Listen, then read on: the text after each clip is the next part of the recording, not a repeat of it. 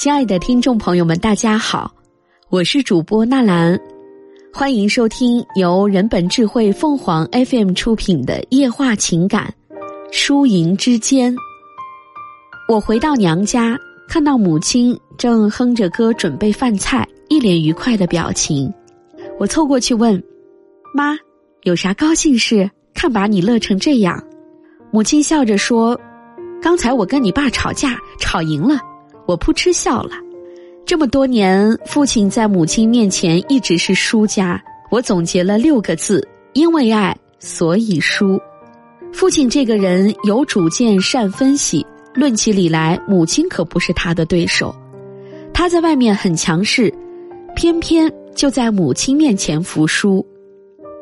就说那年我家盖房子，父亲想把胡同里的三间旧房子拆掉，翻新一下即可。而母亲执意要在村口开阔的盖五间大瓦房，说是让全村都看看我家盖新房子了。按母亲的想法，需要再寻一处宅基地，而且盖五间房需要的钱太多，当时我们的经济条件还不够。母亲态度异常坚决，钱不够我去借。两个人为这件事没少吵架，不过最后父亲还是听了母亲的。母亲要去娘家借钱，父亲哪里肯让他为难？借钱的事全是父亲张罗的。新盖的房子确实气派。后来生活条件越来越好，我家买了拖拉机，新房子在村口，拖拉机出出进进很方便。父亲心满意足的对我们说：“还是你妈有眼光，有远见。当初如果把房子建在七弯八拐的胡同里。”拖拉机进进出出就别扭多了，现在多好，出门就是宽敞的大路，真不赖。父亲说完，还欣赏的看了母亲一眼，母亲笑眯眯的，得意极了。那年我参加工作后，很多人来给我介绍对象，其中有一个媒人是父亲的亲戚，还有一个是母亲的亲戚。父亲让我去跟他的亲戚介绍的那人相亲。他对我说：“那小伙子我见过，品貌都不错。他父母都是通情达理的人，跟你很般配。”母亲却拉过我说：“你表姨跟我说过好几次了，要给你介绍他们村的一个大学毕业生。这次的事你得听我的。”我当时并没有相亲的想法，对父母的话不置可否。他们俩把我晾在一边吵了起来。父亲说。我说的这个人知根知底，特别合适。你说的那个人连见都没见过，你省省心吧。这事儿你别管了。母亲一听就急了：“我闺女的终身大事，我不管谁管？你一个大老爷们儿懂啥？合适不合适？你看得出来吗？”两个人越吵越凶。我说：“行了，爸妈，我自己的事自己做主。”母亲见我这样，赶紧说：“对。”你自己做主，明天就跟我去相亲，觉得合适就交往一下，不合适就算了。父亲只好认输，算了，我服了你啦，你说了算。那次相亲的结果是，我与相亲对象一见钟情，顺利走进婚姻。这么多年，母亲对这事儿一直津津乐道，觉得我拥有幸福婚姻都是她的功劳。母亲洗脑式唠叨，让父亲也觉得他确实是有功之臣。后来的日子里，父亲越来越习惯在母亲面前认输。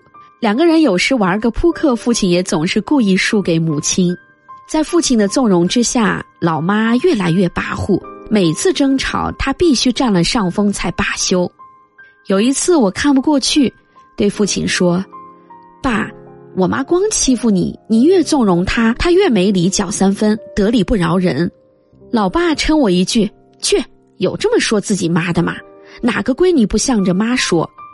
我嘟囔着：“我就是看你总受气嘛，怕你气坏了身体。”父亲乐了：“多大点事值得生气？你妈这人我知道，刀子嘴豆腐心，喜欢争个面子。我只要让她一下，少说一句，服个输。”他就会加倍对我好的，瞧见没有？他早没事儿了，又开始忙活了。母亲的确是这样，赢了之后心情大好，干啥都有劲儿。有一次，父亲对我说：“你妈这辈子不容易，没享过多少福，光跟着我受苦受累了。她能干，从来不抱怨日子有多苦，多难都能挺过来。”那次，父亲说了很多，言语中都是对母亲的爱。我终于明白，父亲是因为深爱着母亲，所以甘心认输。我记忆中，母亲只输过一次。那年，父亲打算把爷爷奶奶接来一起住，母亲却不情愿。父亲认为爷爷奶奶上了年纪，需要人照顾，一起住有个照应。母亲是个明白人，她知道婆媳住在一起必然会有矛盾，况且爷爷奶奶有自己的房子，一直住得很好。再说了，家里还有大伯和叔叔。要接老人来住，也应该每家都接。按照村里的习惯，一家接一年。父亲却说：“我家房子多，大伯和叔叔家地方小，住不下。再说爷爷奶奶也愿意跟着我们住。”母亲一百个不愿意，可还是硬着头皮把爷爷奶奶接来了。让我们感到惊奇的是，多年里母亲跟奶奶相处的很好，连脸都没红过。母亲私下对我说：“当初我也担心跟老人住在一起会闹意见，可他们来都来了，就使劲往好里处呗。再说了，你爷爷奶奶都是和善的人，这些年跟老人住在一起，一大家子乐乐呵呵的，也挺好的。我明白，母亲是因为爱父亲，所以爱屋及乌。漫长的岁月中，父亲输给母亲无数次。”所以在关键的时候，他输给父亲一次也心甘情愿。父亲和母亲的婚姻潜移默化的影响了我。我仔细思考过，我之所以拥有幸福的婚姻，跟父母有直接关系，不是因为听了母亲的话去相亲，而是因为父母的婚姻模式给了我一个范本。有了这样的范本，儿女的婚姻想不幸福都难。幸福也会代代遗传，就是因为儿女掌握了父母婚姻幸福的密码。